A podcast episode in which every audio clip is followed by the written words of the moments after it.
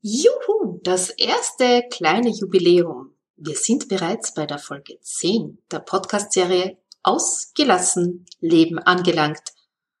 Und heute greife ich den Wunsch einer Leserin meines Blogs auf. Vor kurzem habe ich auf meinem Blog unter der Serie Wöchentlich Gelassenheit einen Artikel mit dem Titel In Alltagskonflikten Gelassenheit behalten veröffentlicht. Und in diesem Artikel gehe ich unter anderem darauf ein, wie schwierig es ist, wenn sich in einem Konflikt auf einmal zwei Kinder gegenüberstehen, obwohl eines der beiden Kinder äußerlich erwachsen ist. Und genau darum geht's heute.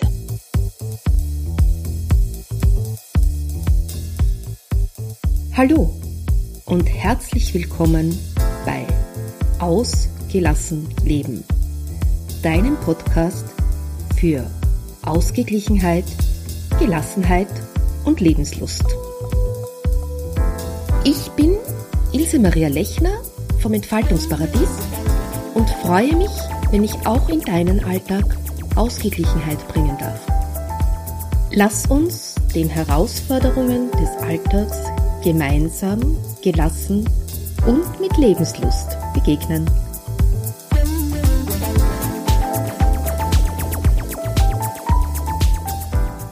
Hallo und herzlich willkommen. Schön, dass du wieder dabei bist bei dieser zehnten Folge des Podcasts Ausgelassen Leben. Und heute widmen wir uns dem Thema, warum es Konflikte so schwierig macht, wenn sich auf einmal zwei Kinder oder zumindestens zwei innere Kinder gegenüberstehen.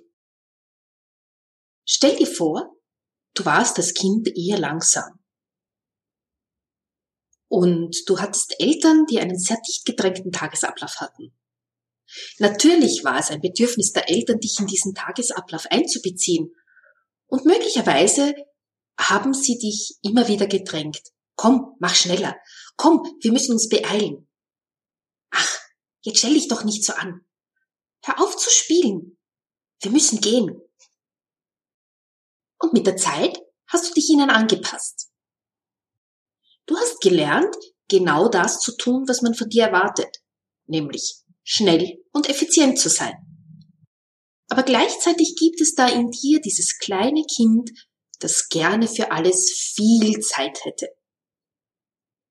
Und jetzt stell dir vor, du bist mit deinem Kind unterwegs und dein Kind bummelt herum.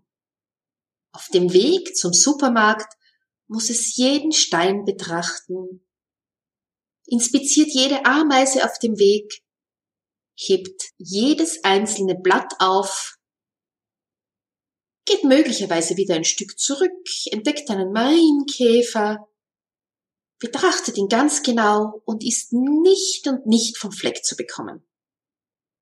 Ja, und jetzt hast du es aber eilig. Du möchtest vorankommen. Und du forderst dein Kind auf, komm, mach schneller. Und vielleicht ist dein Kind gerade in dieser viel zitierten Trotzphase und reagiert mit einem entrüsteten Nein. Und wenn dieses Nein deines Kindes dann auf deine Gefühle stößt, dann bist du wirklich herausgefordert. Denn dann stehst du deinem Kind einerseits als der erwachsene Elternteil gegenüber, der du ja bist, der dein Kind auch gut in den Tagesablauf integrieren will und der weiß, oh, das Geschäft sperrt in 20 Minuten zu und ich möchte jetzt noch unbedingt einkaufen gehen. Und auf der anderen Seite bist du aber auch ein Stück weit diese, dieses kleine Kind, das selbst gerne Zeit hätte. Das heißt, du verstehst dein Kind sehr gut. Du weißt, wie es ist, in etwas vertieft zu sein, genug Zeit zu haben. Und schon entsteht ein innerer Konflikt. Du musst dein Kind antreiben, weil ihr ja noch einkaufen gehen wollt. Und du hast Verständnis dafür, dass dieser kleine Marienkäfer, den es jetzt betrachtet, so viel interessanter ist. Selbst wenn du jetzt sagst, komm, wir müssen uns beeilen, wird ein Teil von dir etwas ganz anderes ausdrücken. Er wird Verständnis ausdrücken. Du wirst dich vielleicht zu deinem Kind dazustellen. Du stehst nicht hundertprozentig zu dem, was du sagst. Und wenn dein Kind dann protestiert und zornig wird, nein, und ich gehe nicht weiter und ich mag nicht, dann wirst du aber vielleicht in dieses kleine dreijährige Kinder-Ich zurückfallen, das auch zornig war. Und dieser Zorn und diese Energie kocht jetzt in dir hoch, aber nicht mehr darauf, dass du stehen bleiben möchtest und nicht mehr auf dieses Drängeln. Nein, der Zorn kocht jetzt hoch auf den Widerstand, den dir dein Kind bietet. Dass es sich erlaubt, Nein zu sagen. Denn du weißt ja ganz genau, du hattest damals auch keine Chance. Du konntest nicht Nein sagen. Du musstest dich auch unterordnen. Dein Kind soll sich doch gefälligst jetzt auch unterordnen. Und schon stehen sich da zwei Kinder gegenüber, die beide auf ihre Art und Weise toben und strampfen. Auch wenn du das vielleicht nach außen hin nicht tust, innerlich wirst du es tun. Und dein Kind merkt das. Glaube mir. Kinder haben, wie wir in Österreich so sagen, feine Haare. Das heißt, die sind sehr sensibel auf diese Untertöne, auf diese nonverbalen Dinge, die wir ihnen transportieren, auf diese Gesten. Und die merken auch, dass du nicht ganz hinter dem stehst, was du sagst. Und da erkennen sie die Chance anzusetzen, bieten dir noch mehr Widerstand, gehen noch mehr hinein. Und so schaukelt sich die Situation auf. Was noch passiert in diesem Zusammenhang, ist, dass dein Kind unsicher wird. Es spürt genau, das, was du sagst und das, was du tust, stimmt nicht überein.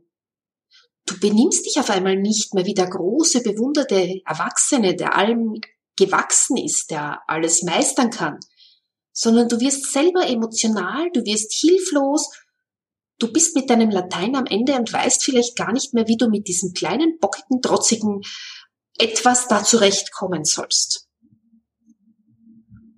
Und glaub mir, diese bockenden Kinder können einen ganz schön aus der Reserve locken. Sie bringen uns an unsere Grenzen. Sie konfrontieren uns in Wirklichkeit mit uns selbst, mit unseren eigenen Ängsten, mit unseren eigenen unaufgelösten Dingen. Und das machen sie so lange, solange wir nicht schlüssig sind in unseren Handlungen. Denn genau diese Zerrissenheit verunsichert die Kinder. Noch schlimmer wird das Ganze, wenn du mit einem pubertierenden Kind konfrontiert bist. Da kommt es schon mal vor, dass die Türen knallen. Natürlich, der Jugendliche hat das Recht, sich abzugrenzen. Und je enger die Bindung zwischen Eltern und Jugendlichen ist, desto mehr müssen sie sich abgrenzen, desto radikaler sind ihre Methoden.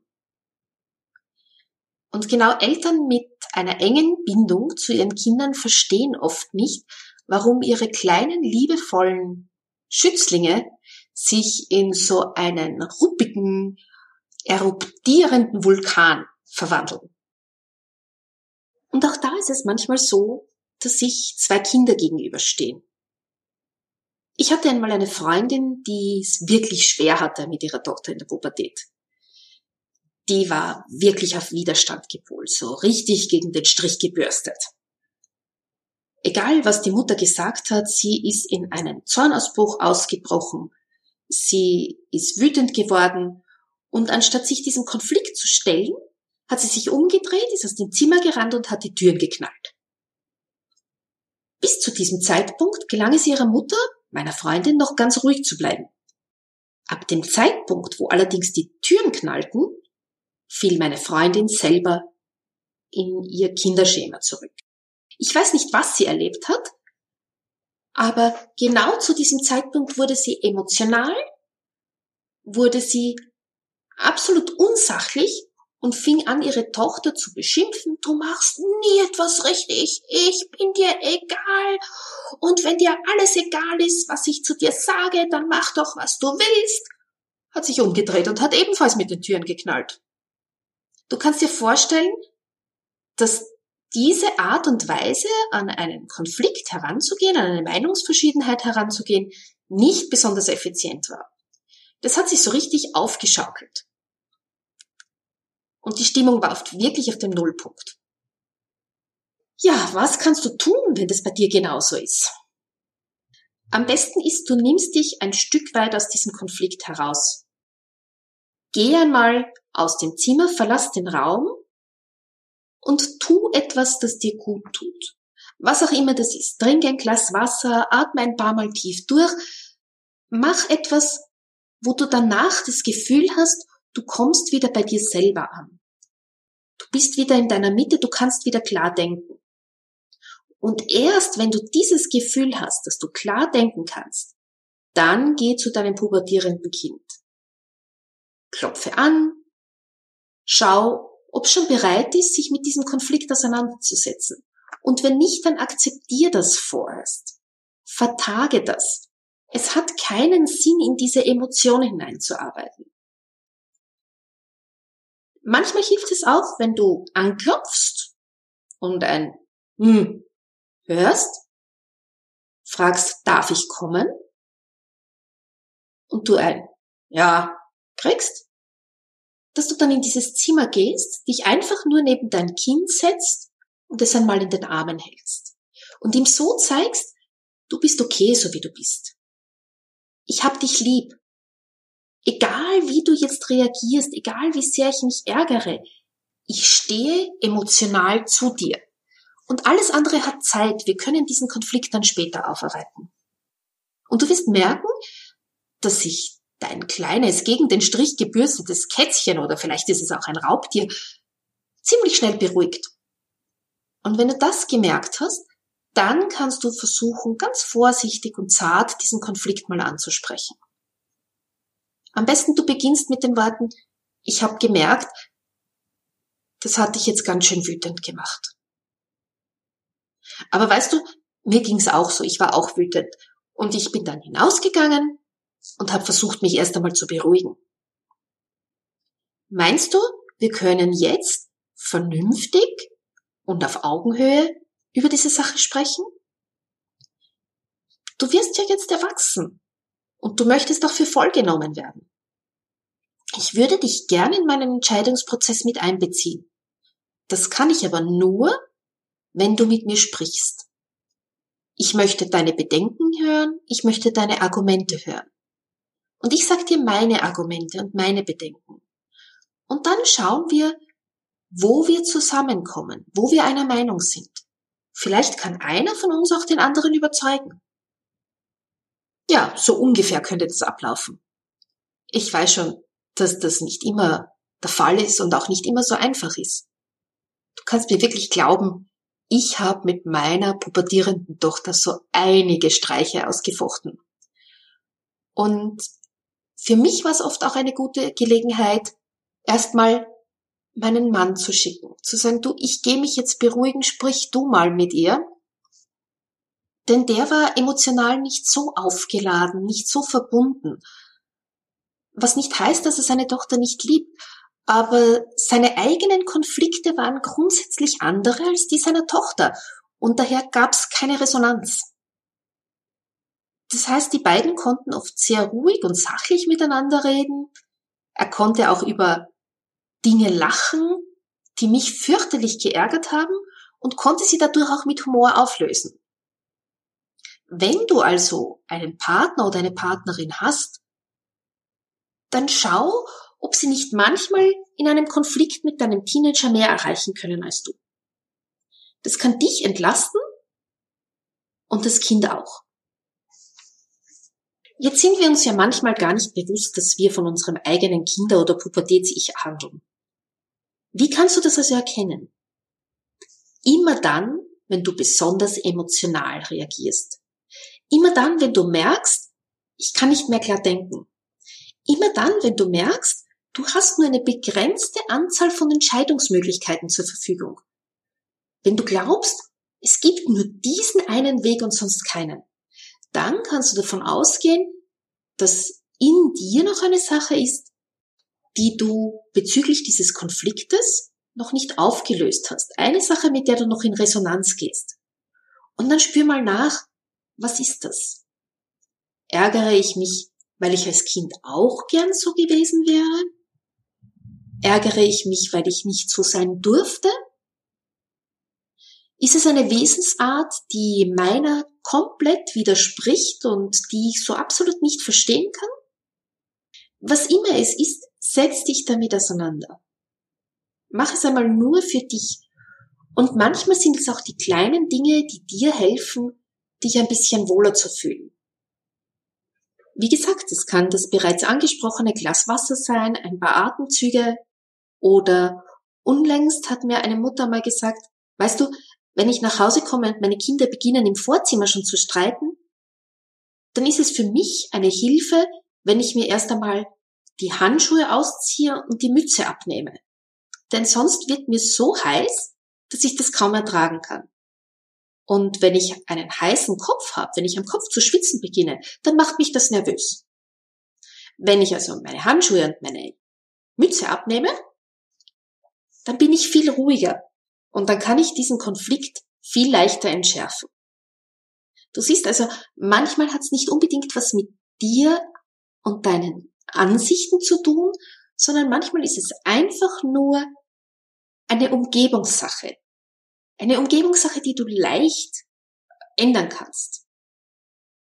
Bei mir war es zum Beispiel immer ganz wichtig, dass ich den Raum verlassen habe dass ich mich kurz aus diesem Konflikt herausgenommen habe, dass ich diese Energie nicht mehr wahrnehmen musste und einmal wirklich in Ruhe durchatmen konnte. Aber es ist für jeden etwas anderes.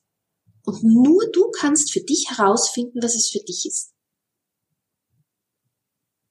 So, und jetzt möchte ich dir noch einmal verdeutlichen, warum vor allem kleine Kinder so verunsichert sind, wenn Eltern sich nicht wie Erwachsene benehmen.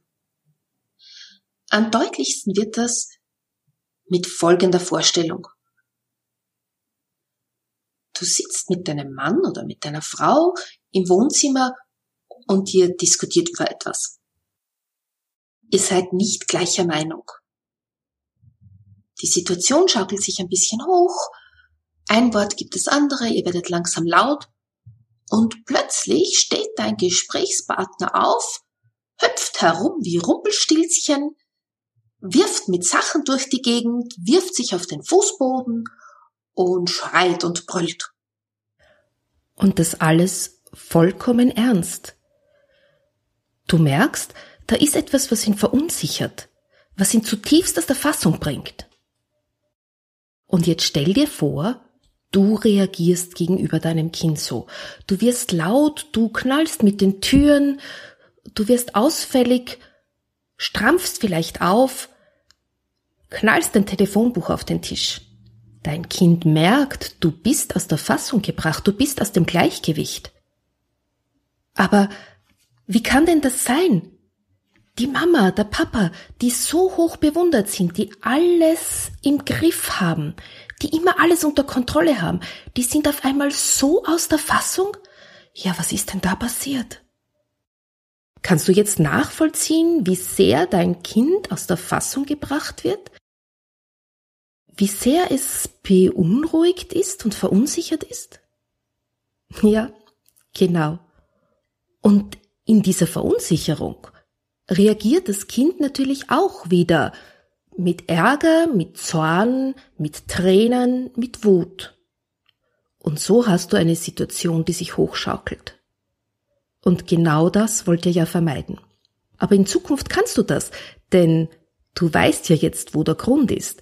Und du weißt ja, was du tun kannst, damit dir das nicht mehr passiert. Nicht wahr? Und damit sind wir auch schon wieder am Ende dieser Jubiläumsfolge. Ich freue mich, dass du wieder dabei warst und mir zugehört hast. Und wenn dir diese Folge gefallen hat, dann bewerte sie doch auf iTunes und empfiehl sie deinen Freunden weiter. Denn so können wir gemeinsam noch mehr Menschen unterstützen dabei, den Familienalltag gelassen zu gestalten. Übrigens kannst du dich schon auf die nächste Folge freuen, denn in der nächsten Folge habe ich wieder einen Interviewgast. Es ist Angelina Bockelbrink vom integrativen Lebens- und Gesundheitscoaching für Familien und Mütter. Also dann, bis zum nächsten Mal. Tschüss! Die Shownotes Notes findest du wie immer auf meiner Seite www.entfaltungsparadies.at slash agl minus Episode 10. Ich freue mich, dass du dabei warst. Und wenn du Fragen hast zu dieser Folge oder wenn du eine Anregung hast, was du dir in einer meiner nächsten Folge wünscht, dann freue ich mich über ein E-Mail unter office at entfaltungsparadies.at.